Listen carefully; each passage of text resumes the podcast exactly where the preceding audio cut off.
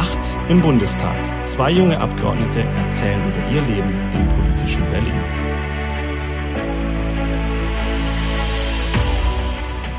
Hallo zur neuen Folge Tags im Bundestag. Ähm, eigentlich nachts im Bundestag, aber weil wir jetzt, glaube ich, schon zum, ich weiß nicht wie vielten Mal gar nicht nachts aufnehmen, sondern tagsüber aufnehmen. Äh, hallo zusammen, es ist hell draußen. Ähm, Verrat ich, das doch nicht. Ich sitze, ich sitze im Büro von Nikolaus Sibelius, der mir gegenüber sitzt.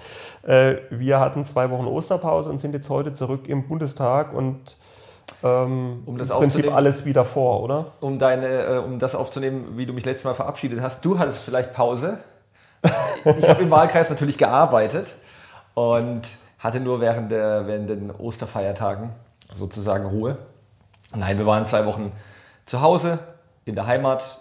Ich denke mal, ich hoffe bei dir auch war schön, war wirklich schön zu Hause, schöne Ostern gehabt. Wie waren deine Ostern? Lass uns mal. Ähm, schön. Ich habe tatsächlich auch ähm, weniger gearbeitet als sonst in den Wahlkreiswochen. Insofern hast du völlig recht. Ähm, und tatsächlich die zwei Wochen ein bisschen genutzt, um äh, ein bisschen Familienzeit zu haben, auch ein bisschen weniger Termine zum. Ansonsten ist ja auch im Wahlkreis sind ja die Tage normalerweise von morgens bis abends mit Terminen, mit Veranstaltungen vollgepackt. Ähm, es sind jetzt über Ostern weniger Veranstaltungen im Wahlkreis so schon gewesen, weil ja einfach auch viele Leute im Urlaub waren. Ähm, deswegen auch keine Vereinsveranstaltungen oder weniger Vereinsveranstaltungen zum Beispiel stattgefunden haben. Äh, und deswegen hatte ich so ein bisschen ein, zwei Termine pro Tag, ähm, was deutlich entspannter ist als normalerweise. Deswegen, ich bin gut erholt hier in Berlin wieder angekommen. Ja, Dito. Man hat es gemerkt, auch durch die Osterferien war einfach weniger los es gab weniger Anfragen, also es ging ja nicht, es ist ja nicht nur, dass es von einem selbst kommt, was man, der Output, sondern man kriegt ja auch normalerweise Anfragen und äh, Terminvereinbarungen etc. Und das, davon war einfach jetzt äh, zu sehen, dass es Osterferien waren oder die Leute auch gerne ihre Ruhe haben wollten. Und so, sagt man natürlich auch mal nicht nein, wenn die Woche etwas entspannter ist. Und das war schön, gute Ostern gehabt. Äh, hier schön die Patenkinder bespaßt. Und Hast du Ostereier gesucht? Selbstverständlich. Also ich habe selbst gesucht, aber ich äh, verstecke auch leidenschaftlich gerne hier äh, kleine Präsente, Ostereier. Alle wiedergefunden? Alle wiedergefunden. Gehe mal davon aus. Ich weiß, vielleicht in ein paar Monaten finden wir welche. Nee, merkt, man, merkt man dann in zwei Monaten beim Rasenmähen. ich habe da echt Bock drauf und, und, und habe da richtig Spaß dran. War schon immer zu Hause und so, äh, mein Vater hat das schon immer zelebriert ähm, und zwar nicht nur als Kind. Äh, ich habe auch noch ähm, mit der 3 davor darauf bestanden, dass ich äh, Ostereier an Ostern suchen darf. Echt? Ja. Also ja. Du, du, suchst wirklich selber immer noch? Äh, ich, ja, also ich, ich, ich natürlich in kleineren Rahmen sozusagen, aber ich bestehe da so ein bisschen drauf und habe da, ich habe da richtig Spaß dran, das bei, bei meinen Patenkindern zu machen. Und ja, deswegen Ostern war echt schön, vor allem wenn man, ja, so Kleinigkeiten. Es ist wirklich bei, gerade auch bei, bei, bei Kindern, mit, mit, mit verschiedensten, auch kleinen Dingen. Ein, ein Lagerfeuer sorgt schon für große Begeisterung und damit, ähm, also damit kann man sich auch stundenlang beschäftigen. Das ist in der Tat so. Ja, also schöne Ostern gehabt, ähm, Ostergeschenke, Ostereier gefunden, ähm, selbst welche versteckt. Ja, so, so soll es sein. So, und dann wieder hier angekommen. Mhm. Und der normale äh, Berlin-Sitzungswochen-Wahnsinn ist halt irgendwie auch wieder gleich ausgebrochen, ist zumindest mein Eindruck. Ja, ja. Äh, wir, haben, es ist, wir haben auch irgendwie, habe ich das Gefühl, wie, es ist momentan irgendwie jede Sitzungswoche kommt eine neue Absurdität gerade. ja, also die Dinge, die früher noch zu einem, zu einem Aufschrei geführt hätten, vielleicht auch in anderen Legislaturperioden, oder man gesagt hat, es gibt es doch gar nicht, oder wie kann man sich nur so verhalten, ist mittlerweile ein ähm, Alltag geworden. Kleines Beispiel, gestern war Befragung der Bundesregierung, unter anderem mit der Außenministerin. Mhm. Und dann hat unser außenpolitischer Sprecher Jürgen Hart, hat Annalena Baerbock gefragt, was sie denn zu dem Papier des Seeheimer Kreises. Also der Seeheimer Kreis ist der, sagt man, konservative Flügel der SPD. Und der konservative Flügel der SPD, der Seeheimer Kreis, hat ein äh, Papier äh, verabschiedet oder beziehungsweise wurde das, äh, wurde das bekannt, ähm, dass die China-Politik der Außenministerin Baerbock und des Wirtschaftsministers äh, Habeck stark kritisiert und sagt, das wäre vor allem Symbolpolitik und so könne man äh, auch außenpolitische Angelegenheiten äh, doch nicht angehen. Und darauf hat dann. Also die sagen, dass äh, die Haltung von, von äh, von Baerbock, die Haltung des Auswärtigen Amtes, zu kritisch ist China gegenüber. China gegenüber, genau. Genau das sagt das Papier. Und Jürgen Hart hat sie dann gefragt, wie sie das denn empfinden würde, weil das ist ja immerhin der, Ko der Koalitionspartner. Ja, und ich glaube, man muss jetzt, das, das, was ich das Krasse fand, war, dass dieses Papier, in dem die SPD die grüne Außenministerin kritisiert, ja veröffentlicht wurde, während die Außenministerin auf einer Delegationsreise in China war, um ihre Position den Chinesen klarzumachen. Also ja. eigentlich komplett die Position der ah. Ministerin äh, völlig, völlig unterlaufen. Ja, und sie, und sie völlig äh, diskreditiert, äh, was ja auch mit einem, das, das sieht man ja auch dort, im, im, in dem Moment im Gastgeberland, wo man ja zu Gast ist, ja, wenn es einer sieht, dann die Chinesen. Genau. Und das ist natürlich auch ein massiver Gesichtsverlust, also vom Koalitionspartner noch. Vom Koalitionspartner ist wirklich, wirklich eigentlich. Von der Kanzlerpartei. Von der Kanzlerpartei ist wirklich peinlich, sowas. Aber der Vorgang, der Vorgang wäre schon peinlich genug, ist mittlerweile Alltag, äh, also das gehört hier schon sozusagen zum politischen Alltag. Und dann Fragt aber es passiert, was immer passiert in einer Sitzungswoche. Es gibt eine Absurdität und die wird aber von der FDP dann nochmal getoppt. So ist es. Aber bevor wir darauf kommen, und deswegen da lasse ich gleich dich dazu sprechen, Befragung der Bundesregierung, unser außenpolitischer Sprecher fragt die, Bund die Bundesaußenministerin, ob sie sich dadurch diskreditiert fühlt und wie das während ihrer Reise auch aufgenommen wurde.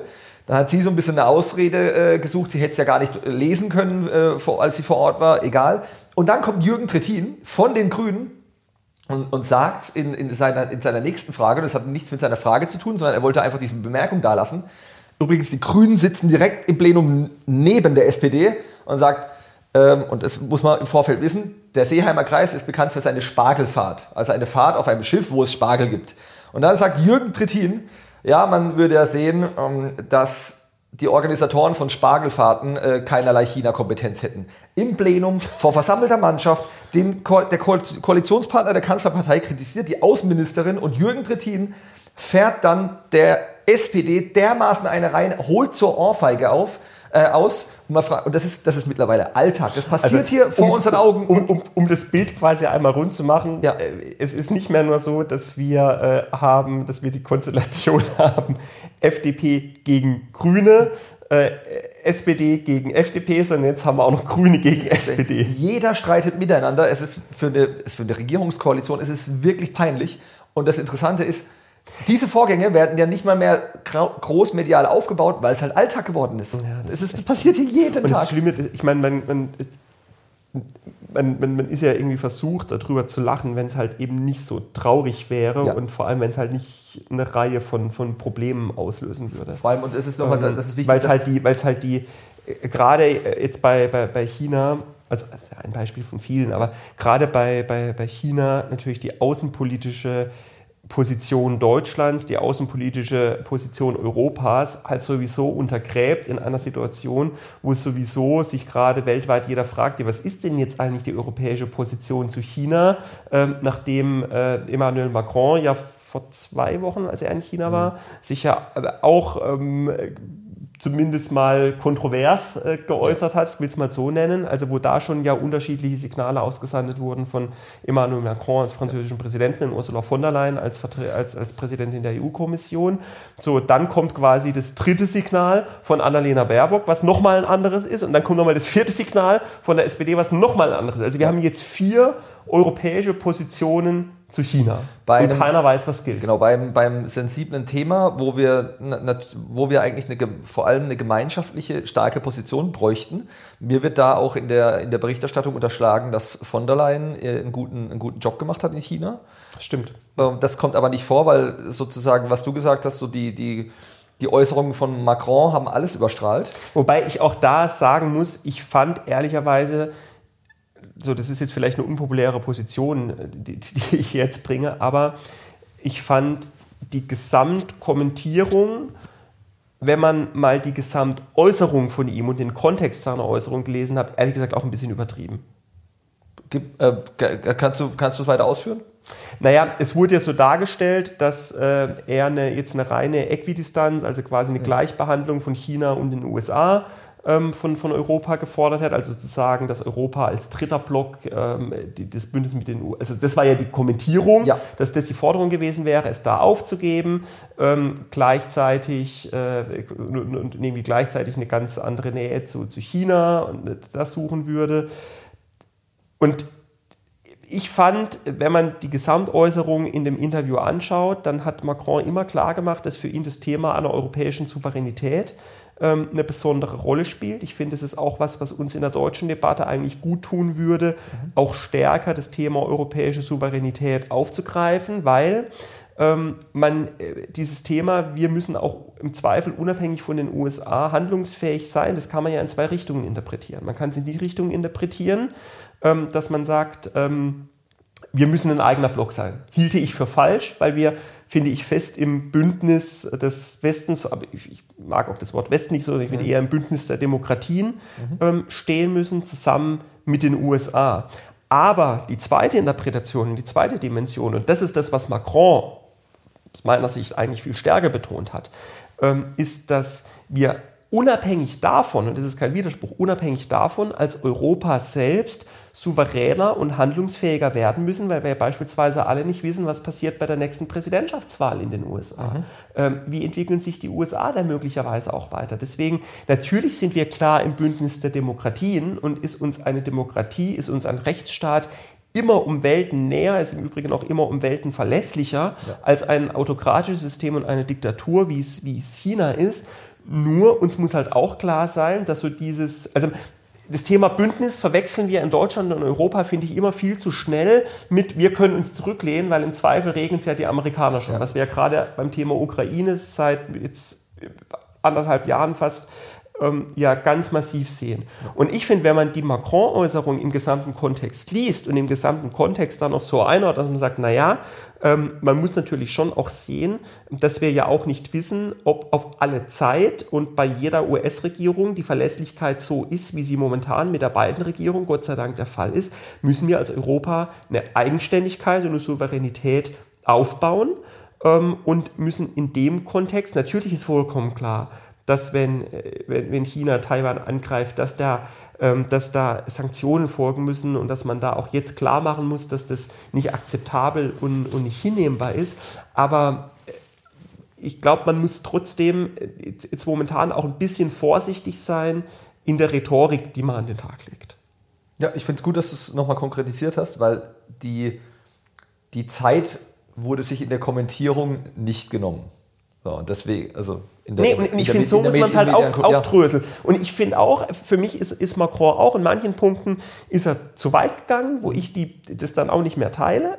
Gerade der Punkt, ich finde, es muss unmissverständlich klar sein, dass wir im Bündnis mit den anderen Demokratien der Welt stehen und damit natürlich zuvorderst mit den, mit den USA. Ja, transatlantische Partnerschaft. Aber, Also, genau, aber man muss halt eben einfach auch sehen, dass wir das nicht als Entschuldigung oder als Ausrede nutzen dürfen, aus meiner Sicht, als Europa nicht selber eine Souveränität zu entwickeln. Und da hat Macron schon in seiner ersten Amtszeit und auch jetzt immer den Finger in die Wunde gelegt und uns immer klar gemacht, ey Europa, wir sind nicht souverän. Ähm, wir sind es einfach nicht. Ähm, und wir müssen wir müssen es halt werden und wir müssen da auch selber handlungsfähiger werden. Und ich hätte es gut gefunden, wenn dieses, diese Äußerung von Macron halt viel stärker auch in dem Kontext diskutiert worden wäre. Wäre aber natürlich für uns die deutlich unangenehmere Position gewesen, weil das nämlich auf das deutsche Versagen hingewiesen hätte, dass Deutschland halt einen ganz großen Anteil daran hat, dass wir als Europa nicht souverän sind. Und so sind wir wieder in dieser deutschen moralischen Überheblichkeit irgendwie drin, sagen, ach da, guck mal, der Macron, äh, aber und wir sind eigentlich die, die es besser wissen und die für Demokratie und Rechtsstaatlichkeit einstehen. Ähm, äh, deswegen, ich fand es wieder eine sehr selbstgerechte Diskussion, die wir in Deutschland hatten. Ja, das, äh, deswegen auch, äh, wie gesagt, gut, dass wir mal die, die Zeit haben und es so ein, bisschen, so ein bisschen auch einordnen können. Jetzt hattest du gerade eben schon angesprochen, also wir haben äh, über was hier schon mittlerweile mittlerweile Normalität geworden ist im parlamentarischen Alltag. Du hattest noch einen, äh, eine zweite Sache angesprochen von FDP-Seite aus, denn es war nicht nur in der Befragung der Bundesregierung, sondern ähm, das Kabinett hat ja getagt.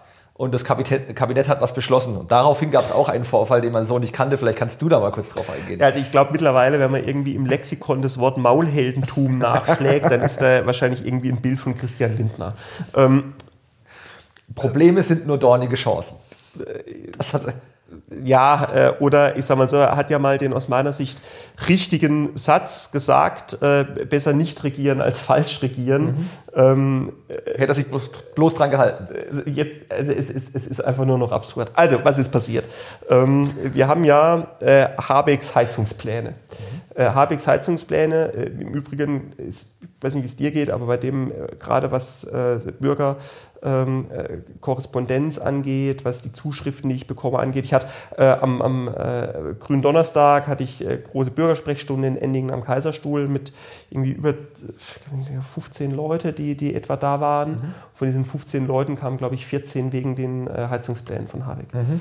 Ähm, die Verunsicherung ist enorm. Ähm, mal grob und vereinfacht gesagt, äh, wenn nächstes Jahr, wenn du eine Öl- oder Gasheizung hast und die geht irgendwie dieses Jahr äh, oder nächstes Jahr kaputt, dann hast du ein ziemliches Problem, ähm, weil du nach den Vorstellungen von Habeck dann eben keine, äh, keine, keine Öl- oder Gasheizung ähm, de facto mehr einbauen kannst. Mhm. Es gibt eine ganze Reihe von ähm, nochmal Detailregelungen, wo dann äh, Habeck sagt, ja, es sei ja gar nicht so, aber wenn man es halt wirklich mal alles bis zum Ende sich anguckt, dann führt es de facto dazu, ähm, dass eben Öl- und Gasheizungen neu schon nicht mehr eingebaut werden können äh, oder eingebaut werden dürfen und äh, vor allem aber auch im Bestand, wenn mhm. man eben eine neue Heizung braucht, da ein Problem kommt. Für, und zwar völlig egal, ob es effizient ist oder nicht. Ja. So.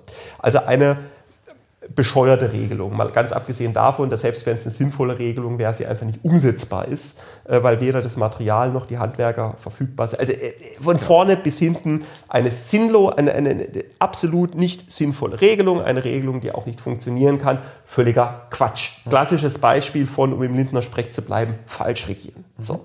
Jetzt hat ja schon die letzten Wochen durch die FDP da groß Bohai gemacht und gesagt, diese Heizungspläne von Habeck wird es mit uns nicht geben und wir sind da der Anker der Vernunft in der Koalition und bliblablub. So.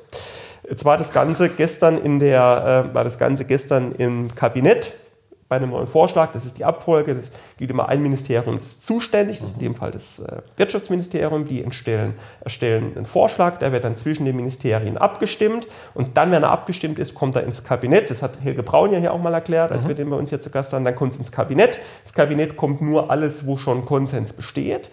Und dann wird im Kabinett das als Regierungsentwurf beschlossen. Dann kommt es zu uns ins Parlament, weil wir ja der Gesetzgeber sind. Da wird es weiter beraten und dann zum Ende gebracht. Ja. So, Gestern war jetzt diese Kabinettsbefassung, der Kabinettsbeschluss. Und was hat die FDP gemacht? Die hat diesem ganzen Habeck-Blödsinn zugestimmt. Zugestimmt. Ja. Die hat dem ganzen Habeck-Blödsinn zugestimmt, ähm, um dann danach öffentlich zu sagen, wir haben zugestimmt, ähm, aber es muss jetzt im Bundestag, äh, muss es jetzt aber nochmal geändert werden. Also das ist eine Schizophrenie, ist diese, diese Aussage, glaube ich, kaum mehr zu überwinden. Ich stimme etwas zu, aber es ist falsch und es muss jetzt dann noch geändert werden, was ich beschlossen habe. Ja. Das also, ist ja die Aussage. Das ist die Aussage. Und die Frage ist ja, wie soll es denn geändert werden? Also es ist doch die Mehrheit im Bundestag, also es ist doch im Bundestag in der Koalition keine andere Mehrheit als im Kabinett. Vor allem, er schreibt, er schreibt. Also genau, er hat es getwittert. Er hat getwittert. Du hast den Tweet gerade da. Das Bundeskabinett hat heute den Entwurf des GEG, äh, Gebäudeenergiegesetz, beschlossen. Ich erwarte, äh, ich erwarte, dass nun im parlamentarischen Verfahren notwendige Änderungen vorgenommen werden, um Bedenken im Hinblick auf Finanzierbarkeit und Umsetzbarkeit auszuräumen und die Menschen möglichst wenig zu belasten. Also sie haben was verabschiedet. Er, er sagt selbst, es wurde, äh, der Entwurf wurde beschlossen. Und er erwartet jetzt das Notwendige. Er hält es für notwendig, weil es sonst nicht durchführbar wäre. Notwendige Änderungen vorgenommen. Also er hat, heißt im Umkehrschluss, er hat was zugestimmt, von dem er weiß, dass es nicht funktioniert. Dass es nicht funktioniert. Das, das ist, ist, unfassbar. Ist, ist unfassbar. Ist unfassbar. Dass, und, und es wird einfach noch, es wird veröffentlicht. Notwendige Änderungen im Hinblick auf Finanzierbarkeit und Umsetzbarkeit. Also jegliche, jegliche Kernelemente hält er, äh, hält er, hält er es für notwendig, dass sie verbessert oder verändert werden, weil es so nicht funktioniert. Hat völlig, aber zugestimmt. Ja, hat aber zugestimmt. Hat aber zugestimmt. Völlig, Besser falsch regieren als nicht regieren. Es ist völlig krank. Ja, genau. Best, das ist die neue Devise äh, hier bei der, bei der Ampel. Besser falsch regieren als nicht regieren. Ja. So kann man es eigentlich schön zusammenfassen. So gut, das ist ein schöner, Vol ähm, also schöner. Es ist ein, ein, ein, ein völliger, ein, ein völliger äh, ja. ja, ist einfach ein, ein, ein ist, ist, ich, ich, ich kann es halt, äh, also es ist, finde ich jetzt wirklich, es gibt ja in dieser, in, in dieser Koalition eine ganze, und in der vergangenen Koalition gab es ja auch Absurditäten, auch in den GroKos. Und So, und auch in dieser Koalition gab es immer neue Absurditäten, aber das ist jetzt, finde ich, wirklich, äh, das ist jetzt schon nochmal ein neues Level. Ja, das ist genau, das ist ein ganz neues Level, äh, was, was man vorher so nicht kannte. Und, und ich bin vor allem jetzt halt auch mal gespannt, wie es jetzt hier im Bundestag damit weitergehen soll. Mhm. Weil, wie gesagt, warum soll denn jetzt, wenn es ihm schon nicht gelungen ist, im ja. Kabinett, wo, äh, wo halt, wie, wie viele Minister äh, haben wir irgendwie? Ich kann es dir aus dem Kopf nicht sagen. 15, sowas um den Dreh rum. Also wenn es also halt schon nicht gelingt, da hocken irgendwie 20 Leute, wenn es mhm. schon nicht gelingt, bei unter 20 Leuten im Bundeskabinett ähm, das zu organisieren, dass man eine sinnvolle Mehrheit und einen sinnvollen Konsens findet, ja, wie soll das denn bitte bei äh, irgendwie um die 400 Ampelabgeordneten dann funktionieren? 16. 16, okay. Also wenn es unter 16, äh, wie gesagt, unter den 16 Ministern schon nicht funktioniert, dann eine Mehrheit zu finden äh, gegen diesen Quatsch, wie will er denn dann die Mehrheit finden unter den, äh, unter den Koalitionsabgeordneten? Ja. Ja, kannst dir. Also, also ja. Es ist, und es ist, das ist eigentlich ein wirklich unglaublicher Vorgang. Ähm, und ich bin, ich bin, sehr, ich bin sehr, sehr, sehr, sehr, sehr gespannt auf die, auf die Debatte hier. Was man ja auch schon mitbekommt, es ist ja auch alles öffentlich einsehbar, wie sich unterschiedliche Abgeordnete unterschiedlicher Fraktionen dazu äußern. Das wird noch, ein, äh, das wird noch ein sehr heißer Tanz. Ich bin wirklich gespannt.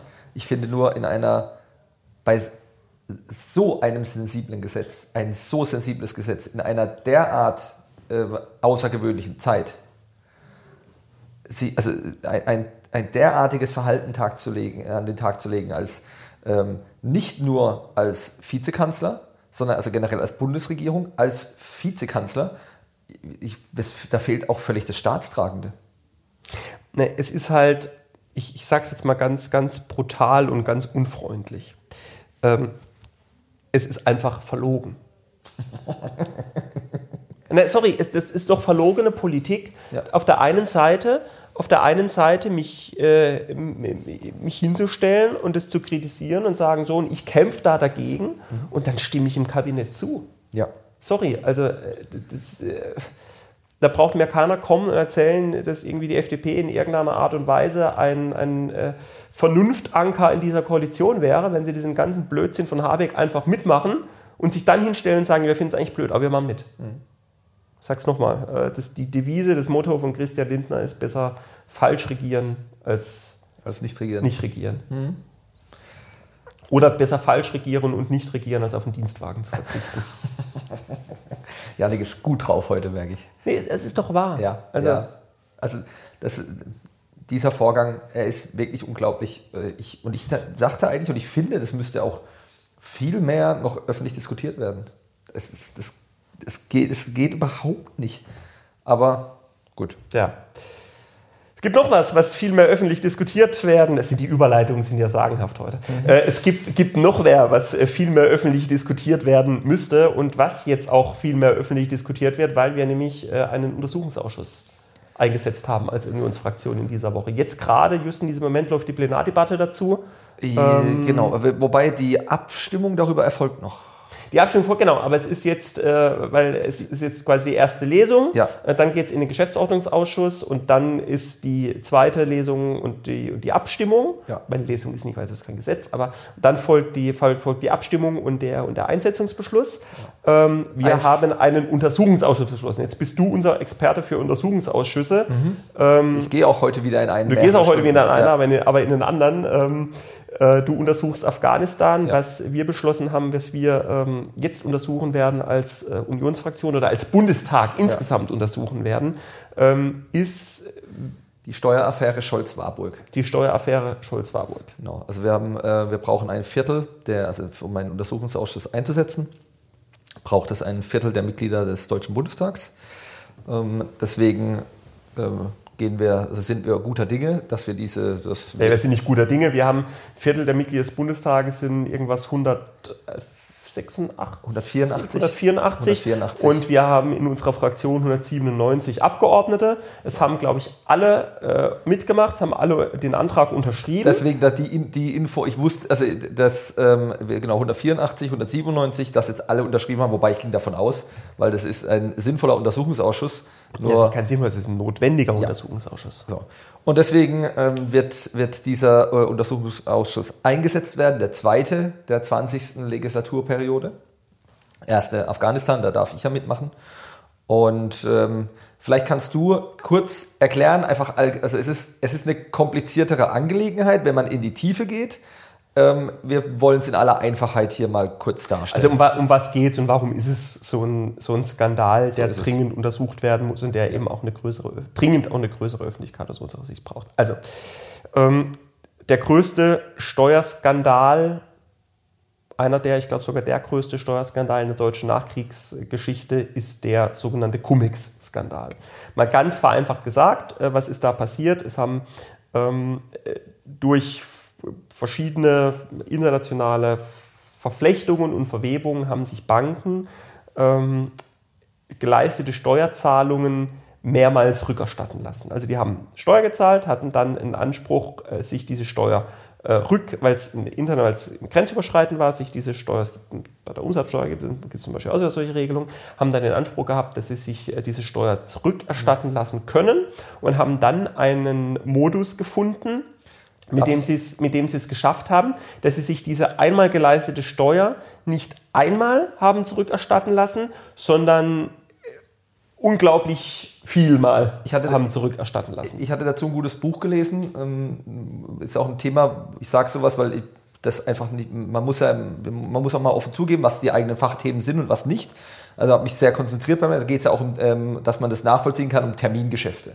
Ja. Genau, genau. Und da gab es eben äh, die Möglichkeit bei den bei Termingeschäften, das so, ähm, so zu organisieren. Wie gesagt, ganz, ganz vereinfacht gesagt, weil am Ende durch die Termingeschäfte das in der zeitlichen Abfolge äh, einmal so schnell, aber gleichzeitig auch dann so verworren war, dass das eigentlich nicht wirklich überblickbar war und es auch Rechtslücken gab ähm, die das überhaupt erst möglich gemacht haben, die mittlerweile alle geschlossen sind, aber es eben, wie gesagt, ganz vereinfacht gesagt, man eine Steuer einmal gezahlt hat, Kapitalertragssteuer einmal gezahlt hat und sich aber dann diese einmal gezahlte Steuer zigmal hat zurückerstatten lassen. So. Und damit natürlich den Staat betrogen hat.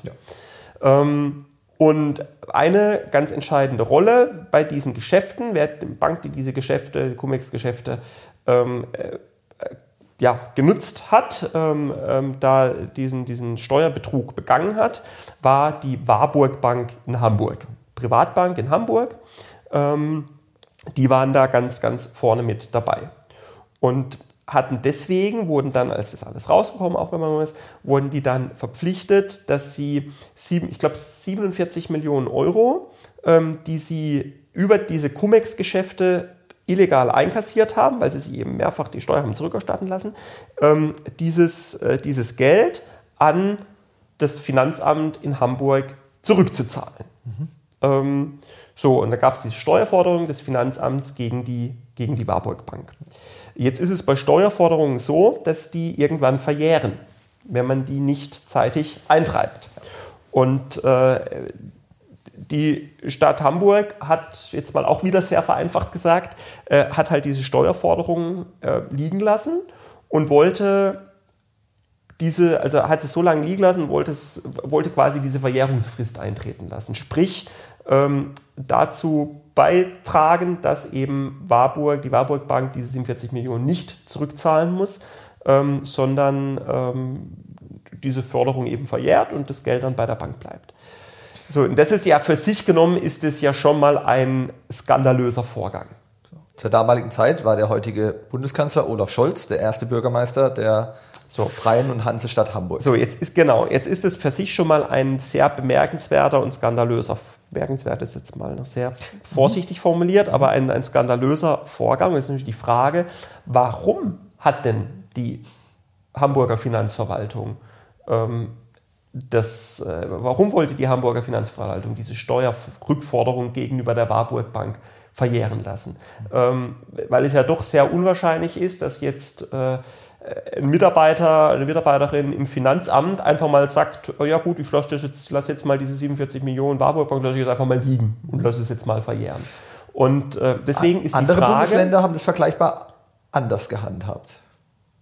Naja, es hat äh, kein anderes Bundesland. Wollt's- Wollte gerade sagen, ja. Also, also nur in Hamburg. nur, in Hamburg. nur in Hamburg wollte man das verjähren lassen. So, und jetzt ist natürlich die Frage, und das ist die Kernfrage, die dieser Untersuchungsausschuss klären soll, ähm, gab es eine politische Einflussnahme auf die Hamburger Finanzverwaltung? Gab es eine politische Einflussnahme von der damaligen Hamburger Landesregierung ähm, unter Olaf Scholz auf die Hamburger Finanzverwaltung dahingehend, dass die Finanzverwaltung dieses Geld nicht zurückgefordert hat? Ähm, wäre es nach der Regierung von Olaf Scholz in Hamburg damals gegangen, wäre das Geld auch nicht zurückgefordert worden, sondern das Geld wurde erst dann zurückgefordert, als das Bundesfinanzministerium, damals noch ähm, geführt von Wolfgang Schäuble und dann, als Wolfgang Schäuble Bundestagspräsident wurde, kommissarisch von Peter Altmaier, ähm, ist das Bundesfinanzministerium die Hamburger Finanzverwaltung angewiesen hat, auch das ist ein bemerkenswerter Vorgang, das Bundesfinanzministerium die Hamburger Finanzverwaltung angewiesen hat, diese Steuerforderung einzutreiben und die Forderung eben nicht verjähren zu lassen. Also die Warburg Bank zu verpflichten, das Geld auch wirklich zurückzuzahlen ähm, und das Geld nicht der Bank, das illegal, das illegal ergaunerte Geld der Bank nicht zu schenken. Und die Frage ist halt eben, gab es diese politische Einflussnahme und ähm, hat möglicherweise eben auch der damalige, der damalige Hamburger Bürgermeister, heutige Bundeskanzler Olaf Scholz selber Einfluss genommen. Dafür gibt es eine ganze Reihe von Indizien, die dafür sprechen. Ähm, in der, dem Zeitraum, wo es darum ging, diese Forderung einzutreiben oder auch nicht einzutreiben, äh, hat sich Scholz als Bürgermeister damals mehrfach mit dem Vorstand und Eigentümer der Warburg Bank, dem Herrn Olearius, mhm. ähm, getroffen. Also da gab es mehrere Treffen, ähm, auch im Amtszimmer des Bürgermeisters. Es gab dann äh, auch Treffen äh, zwischen Scholz und dem damaligen Hamburger Finanzsenator, dem heutigen Bürgermeister von Hamburg, Peter Tschentscher. Ähm, also es gab, es gab mehrere Kontakte, mehrere persönliche Gespräche ähm, zu diesem Thema mit Herrn Olearius von der Warburg Bank. Und bislang im Finanzausschuss im Bundestag, der sich bislang mit dem Thema befasst hat, hat äh, Olaf Scholz gesagt, er könne sich an den Inhalt dieser Gespräche nicht mehr erinnern. Mhm. Und äh, deswegen, äh, ja, es ist ja auch gelogen. Also so, er sagt, er, kann sich, er, er kann, sich, ja. kann sich, an die Gespräche nicht mehr erinnern. Ja. Und deswegen machen wir jetzt einen Untersuchungsausschuss, ähm, um äh, da die Erinnerungslücken, vielleicht mitzuhelfen, die Erinnerungslücken des Bundeskanzlers zu schließen. Vor allem aber eben aufzuklären, gab es eine politische Einflussnahme gegenüber oder eine politische Einflussnahme auf die ähm, Hamburger Finanzverwaltung, ja.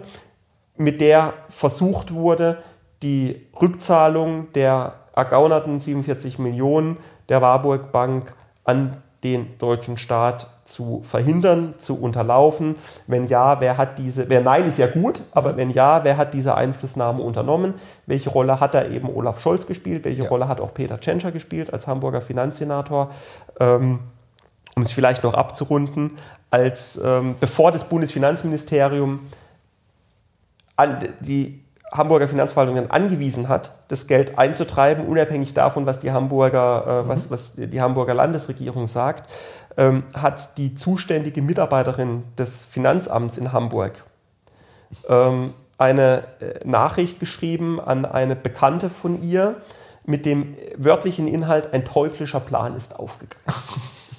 so, und deswegen, das, das muss. hat so ein bisschen Filmmaterial. Das, ne? das muss, also es ist ein, wie gesagt, es ist eigentlich ein Film, ein, ein schon fast filmreifer Skandal, ja. der aber halt überhaupt nicht aufgeklärt ist bisher. Ähm, und den wir deswegen jetzt in einem Untersuchungsausschuss hier aufklären werden. Und um das jetzt habe ich es ganz lange. Nee, ich hoffe, es ich, ich hoffe, es war auch verständlich. Wirklich gut. Irgendwie. Und deswegen, weil ich wollte nämlich gerade sagen, weil ich, ich möchte es auch nur ganz kurz abschließen, weil dann Du hast es wirklich gut erklärt und, und so, dass man, finde ich, jetzt auch nachvollziehen kann. Ja? Dass man versteht, in, äh, kurz gesagt, worum es da geht. Und ich möchte nur noch kurz anschließen daran. Dieser Untersuchungsausschuss, den werden wir jetzt einsetzen und er folgt auf eine lange Zeit von schon zuvor stattfindenden Untersuchungen. Also du hast gesagt, es war im Finanzausschuss, auch schon in der vergangenen Legislaturperiode. Äh, da hat äh, im, im, schon in, im Jahr ich, äh, die heutige Ministerin Lisa Paus, die da jetzt äh, deutlich defensiver ist als in der Vergangenheit, als sie noch keine Ministerin war und in der Opposition saß, die hat am 4.9.2020 genauer gesagt um 11.22 Uhr, einen Tweet abgesetzt, ähm, kurz und knapp, um es klar zu sagen, Scholz hat den Bundestag belogen. Äh, wir haben den heutigen Bundeskanzler auch in mehreren Befragungen an die Bundesregierung, in schriftlichen Fragen etc. Also es ist nicht so, dass man jetzt zufällig kurzfristig auf die Idee kam, diesen Untersuchungsausschuss einzusetzen. Das ist eine Angelegenheit, die sich schon über mehrere Jahre zieht und in der der, alle Beteiligten, auch der heutige Bundeskanzler Olaf Scholz, mehrmals, sogar sehr häufig die Möglichkeit Möglichkeit hatten vollumfänglich äh, mitzuteilen, was damals passiert ist. Ja, und, klarzustellen, und klarzustellen, ähm, dass es eben keine Einflussnahme gab, aber genau das ist halt nicht so passiert. ist es. Und weil die, genau, weil die Fragezeichen eigentlich immer nur größer wurden, wird jetzt dieser Untersuchungsausschuss eingesetzt werden. Genau. Punkt. Weil es ist halt schon, wie gesagt, muss man sagen, es sollte halt die Steuerrückzahlung wollte man bewusst verjähren lassen und zwar komischerweise wollte man die bewusst verjähren lassen, nachdem sich äh, Scholz mehrfach mit dem Chef der Warburg Bank getroffen hat.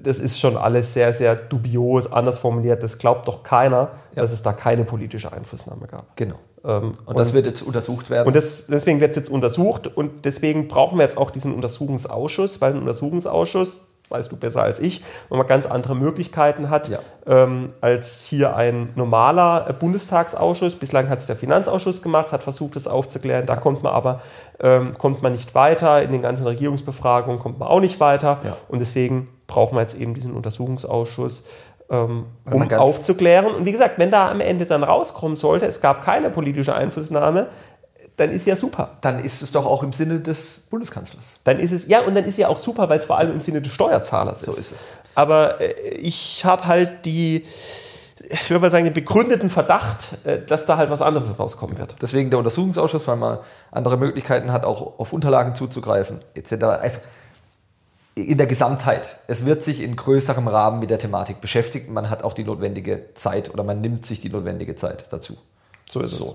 Genau, damit wollen wir den äh, Themenkomplex abschließen. Äh, Janik, nochmal danke, dass du es äh, ähm, in der nötigen Kürze, aber trotzdem Genauigkeit erklärt hast, weil das ähm, muss man auch erstmal schaffen. Wenn es dazu Fragen gibt, ähm, gerne, gerne schicken. Wir nehmen es auch an anderer Stelle im Podcast ähm, gerne wieder mit auf, auch wenn sich, wir schauen mal, wie die Entwicklung des Untersuchungsausschusses äh, stattfindet. Ähm, jetzt wir kommen langsam zum Schluss, weil wir sind äh, ja, schon gut unterwegs. Wir haben echt gesagt, wir wollen heute mal eine kurze Folge ja. machen und weil, reden jetzt schon eine Dreiviertelstunde. Ja, weil ich muss um 15 Uhr in der äh, Beratungssitzung des äh, Untersuchungsausschusses sein. Deswegen um 15 Uhr? In, nee, in 15 Minuten. Okay, ich wollte gerade sagen. Sorry, in 15 Minuten. Ähm, dein äh, Highlight der Woche?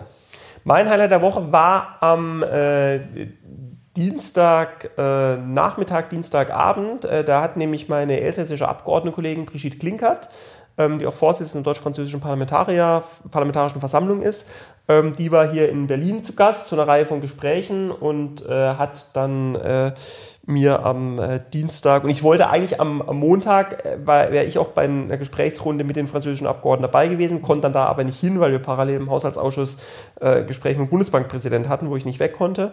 Äh, und dann äh, dachte ich schon, jetzt klappt das Treffen nicht mehr. Und dann haben wir aber uns spontan für den Dienstagabend noch verabredet und mhm. äh, uns da ein bisschen zusammengesetzt, ein bisschen über deutsch-französische Politik äh, gesprochen. Brigitte Klink hat auch eine gute Freundin äh, mittlerweile als Abgeordnete aus dem, aus dem Elsass. Ähm, mhm.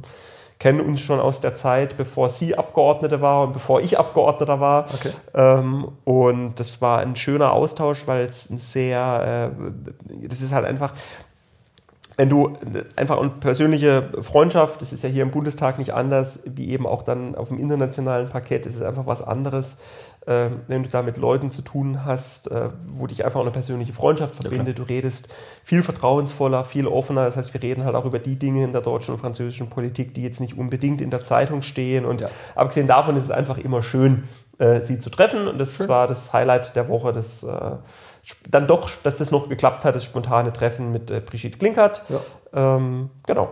Sehr schön. Bei dir? Wir haben äh, in der Fraktion diese Woche ein Papier verabschiedet, ähm, Souveränität aus eigener Stärke, Eckpfeiler einer neuen China-Politik, ähm, das wir ähm, hier in der Fraktion, in, einem, in, einer, in einer, Arbeitsgruppe ähm, vorberaten und vorformuliert haben. Da äh, geht es darum, dass wir einfach ein, das Papier ist sehr breit. Äh, wie gesagt, Grundlagen für einen nationalen Konsens einer, einer China-Politik. Also das Papier hat nicht den Anspruch, irgendwie zu sagen, was jetzt andere unserer Meinung nach nicht richtig machen oder ähnliches, sondern wir wollen ähm, ja, Grundlagen, Eckpfeiler setzen. Ja, ihr wollt das machen oder habt das gemacht, was ich habe es auch gelesen, äh, das Papier gestern. Ja. Äh, ihr wollt, äh, habt halt quasi das gemacht, was die Bundesregierung äh, nicht macht, nämlich eine China-Strategie. Bislang noch nicht geschafft hat, rauszubringen, eine China-Strategie. Und ich finde das Papier sehr gelungen. Jetzt mag der ein oder andere sagen, na gut, äh, er wird ja über seine eigene Arbeit nicht schelten. Oder ist ja noch nicht also jetzt die eigene Arbeit, sondern die Arbeit der Fraktion. Aber ähm, bislang waren auch die Rückmeldungen dazu, ähm, gerade auch, ich sag mal, objektive Rückmeldungen, waren dazu wirklich sehr gut. Das freut einen, weil da in dieser Arbeitsgruppe, da, stand, da steckt, äh, wir haben viel Arbeit reingesteckt, äh, viele äh, Gesprächsrunden dazu geführt, weil es uns einfach wichtig war, da auch ein, ein, ein gutes, ein sehr gutes äh, Papier zu verabschieden. Und deswegen Highlight, weil nach langer Bearbeitungszeit jetzt auch von der Fraktion dieses Papier abgesegnet wurde. In der Fraktionssitzung haben wir alle einen Daumen gehoben, haben gesagt, ja, passt. Und doch, das ist da Zufriedenheit und dass so ein Prozess sehr positiv abgeschlossen wurde. Und wie gesagt, die Rückmeldungen sind bislang auch wirklich gut. So. Das ist doch super. Ja. Sehr cool. Also ich finde es, wie gesagt, ein sehr gutes Spiel. Sorry, ganz kurz. Ich habe ja. jetzt ihr gerade kurz parallel was gesehen, äh, was nochmal zu diesem Untersuchungsausschuss. 2017 hat die Hamburger SPD 45.500 Euro Spenden von der Warburg Bank bekommen. Ah. Das soll mir nochmal einer. Aber gut, das heißt, es, es rundet alles. Also es ist halt, wie gesagt, äh, naja. Hast, äh, ähm, ich, äh, bei mir wäre es, also ich sag mal, Lowlight der Woche, wir haben über so viele gesprochen, die waren jetzt alle schon im, hier im Podcast drin. Also weil allein was, was, was ähm, mit der Ministerin und äh, den, den SPD-Lern im Plenum, äh, das was Lindner gemacht hat, da waren jetzt schon viele Lowlights, aber vielleicht hast du noch ein ähm, separates Lowlight. Was habe ich? Ja, ich hatte tatsächlich, ich habe, ähm, ich musste gestern, äh, tatsächlich gestern Mittag äh, mal kurz für zwei Stunden ähm, hier meine Termine absagen und nach Hause gehen, weil ich unfassbare Kopfschmerzen hatte. Okay. Ähm, und auch irgendwie Ibu und Wasser alles nicht geholfen hat. Dann habe ich äh, beim Büro gebeten, äh, jetzt mal die Termine den Tag über, mhm. äh, den, die Termine den Tag über äh, abzusagen, zu verschieben, hole jetzt heute einen Teil davon nach, äh, weil ich einfach mal zwei Stunden äh, mich, mich wirklich hinlegen musste und ja, gut, ich wirklich gedacht habe, mein Kopf platzt. Okay, also auch dann, ja, wenn so eine gewisse Arbeitsunfähigkeit in dem kurzen Zeitraum dann, weil du halt dich auf nichts konzentrieren kannst. Nee, weil es wirklich nicht mehr, und ich bin ja. jetzt da eigentlich nicht, ich quäle mich normalerweise ja schon noch durch, wenn es mir mal nicht so gut geht. Ja. Aber ähm, das, das, war wirklich so ein Punkt, wo ich gesagt habe, es geht jetzt gerade echt nicht mehr. Mhm. Ähm, ich gedacht habe, mein, mein Kopf platzt, also ich hatte unfassbare Kopfschmerzen. Mhm. Äh, und das war mein Lowlight der Woche. Okay. Äh, ja, kann ich, kann ich nachvollziehen. Das, das waren sicherlich unangenehme zwei Stunden. Oder mehrere. Es fing ja schon an. Ja, ja das war, war, ja, war, ja, davor ja. auch schon, ja. davor auch Gespräche im Büro, wo ich irgendwie dann diese, also deswegen. Ja. Das war das, was heißt das Lowlight, so ein bisschen der gestrige Tag, deswegen. Ja. Ähm, Schlagzeile der Woche. Hast Schlagzeile, ich habe eine, äh, ganz aktuell, von heute Vormittag. Und zwar ähm, hier HHLA soll gegen Vorgaben verstoß, verstoßen haben. Da geht es darum, dass äh, der Hamburger Hafenbetreiber HHLA äh, nach Ansicht des Wirtschaftsministeriums versäumt hat, ein Containerterminal rechtzeitig als besonders schützenswert zu registrieren. Da geht es um den äh, Einstieg ähm, des chinesischen Unternehmens Costco in de, beim Hafenterminal äh, Tollerort. Ähm, war damals ein, äh, hatten, wir, wir hatten es hier sogar im Podcast, im Podcast hatten wir es äh, kommuniziert. Haben wir auch darüber gesprochen. Haben wir darüber gesprochen. Ähm, da geht es um das Thema kritische Infrastruktur. Es geht darum, dass eigentlich außer dem Bundeskanzleramt, äh, also sechs andere Ministerien haben, ihre, äh, haben äh, starke Bedenken geäußert, dass das doch nicht passieren sollte, dieser Einstieg des chinesischen Unternehmens. Nur das Bundeskanzleramt fand, dem müssen wir nicht nachkommen. Dann wurde ein Kompromiss gef gefunden, eine Beteiligung von 24,9 Prozent.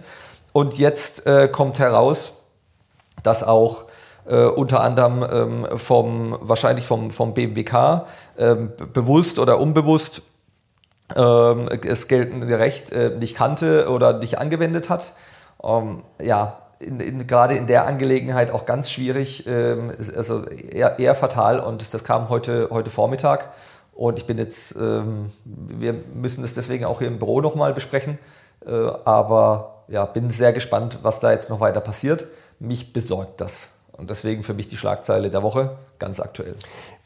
Glaubst du, weil das ja auch ein bisschen jetzt bei dem, ähm, ich habe den Bericht auch gelesen heute Morgen, ähm, glaubst du, dass es bewusst vom Wirtschaft, es gibt ja zwei Möglichkeiten. Ja. Entweder das wurde vom Wirtschaftsministerium bewusst falsch dargestellt oder das Ministerium, insbesondere der Wirtschaftsminister, hat schlicht die Rechtslage nicht Ja, gekannt. ich. Ich meine, beides mal, ist schlimm. Be beides ist schlimm. Aufgrund der massiven Wechsel, die durch die Besetzung des ähm, Ministeriums durch den äh, Minister Ro Robert Habeck vorgenommen wurden. Also sehr starker Personalwechsel. Man, der ein oder andere sagt auch natürlich ähm, ähm, ähm, politisch orientiert, wobei man muss ja sagen, wenn jemand ein, natürlich kann man sein Ministerium, also in, sein im Sinne von für die Legislatur, will man natürlich auch mit Leuten besetzen, denen man mehr vertraut oder ähnliches, ist dann auch ein Vorgang. Aber trotzdem ein gewisses Grundgerüst sollte bleiben, weil man sagt, da müssen einfach Leute drin sein, die wissen, wie Ministeriumsarbeit funktioniert. Jetzt heißt es aber auch, dass doch ein größerer Personalwechsel vorgenommen wurde. Ich, ich fände es auch schlimm. Ich hoffe, dass es nicht die, oder was ist, ich hoffe, ob es jetzt bewusst oder unbewusst, sagen wir so, im, im, im Glauben an die Leute, die da arbeiten, dass sie es vielleicht nicht besser wussten. Ja. Beide, beide, ja. Und eine lange Stille hinten dran. Schwierig. Naja. Das ist die Schlagzeile der Woche. Äh, bei dir? Bei mir ähm, am äh, Dienstag ist der äh, Kartenvorverkauf fürs DFB-Pokal-Halbfinale Freiburg gegen Leipzig gestartet. Ja. Revanche nehmen Revanche nehmen äh, und äh, letztes Jahr einmal korrigieren in Freiburg. in Freiburg. Genau, das ist meine Schlagzeile der Woche. Gut. Ähm, Damit sind wir am Ende der heutigen Folge. Der, damit sind wir am Ende der heutigen Folge. Genau, für dich geht es in den Untersuchungsausschuss jetzt. ja, wo geht's für dich hin? Für mich geht es ins Plenum jetzt gleich. Und äh, genau, Vielleicht darf ich abschließen, weil du sagst Plenum, fällt mir gerade ein. Ich bin ab sofort nicht mehr Schriftführer. Die Abstimmung wurde heute Morgen vorgenommen. Und zwar, ähm, also ich darf sagen, ich wurde nicht mehr, ich wurde nicht abgewählt aufgrund der Arbeit, die, äh, also, ich wollte es nur sagen, abgewählt als Schriftführer. abgewählt Schriftführer. Und Nikolaus Tipenis schreibt Bundestagsgeschichte. das wär's. Ähm, aufgrund der, der Arbeit mit dem Untersuchungsausschuss, dadurch, dass wir Donnerstag einfach, also wir müssen den erstens vorbereiten, zweitens, es ist wirklich der ganze Donnerstag geht drauf. Es- Wir, letztes Mal saßen wir bis 0.22 Uhr. Ähm, ist das mit, dem, mit den Pflichten eines Schriftführers nicht mehr vereinbar, dass man äh, die Schriftführertätigkeit im Präsidium, also im, im, im Plenum des Deutschen Bundestages wahrnimmt, aber auch bei Abstimmungen etc. dabei ist und äh, zum Beispiel auch auszählt. Und deswegen hat äh, das für mich jetzt die, äh, unsere sehr, sehr, sehr geschätzte Kollegin Maria-Lena Weiß übernommen. An der Stelle äh, danke für die Bereitschaft. Äh, mir hat das immer Spaß gemacht, aber es geht halt einfach nicht mehr. So, viel dazu. Allen eine schöne Woche. Dir äh, viel Erfolg im Plenum. Du, wirst, du redest zwar nicht, aber trotzdem, Nö, mal, ich, bin, ich folge der Debatte und werde mich möglicherweise mit Zwischenrufen in die Debatte einbringen. sehr gut. So, und wir hören uns nächste Woche schon wieder, weil wir haben Doppelsitzungswoche. Stimmt. Deswegen bis nächste Woche und wir sind Woche. gespannt, was wir an neuen äh, Ampel-Highlights, die wir uns diese Woche alle noch nicht vorstellen können, nächste Woche haben werden. Und vielleicht haben wir einen Gast. Nächste Woche vielleicht haben wir einen Gast. Richtig. Lasst euch überraschen. Bis dann, macht's gut. Ciao.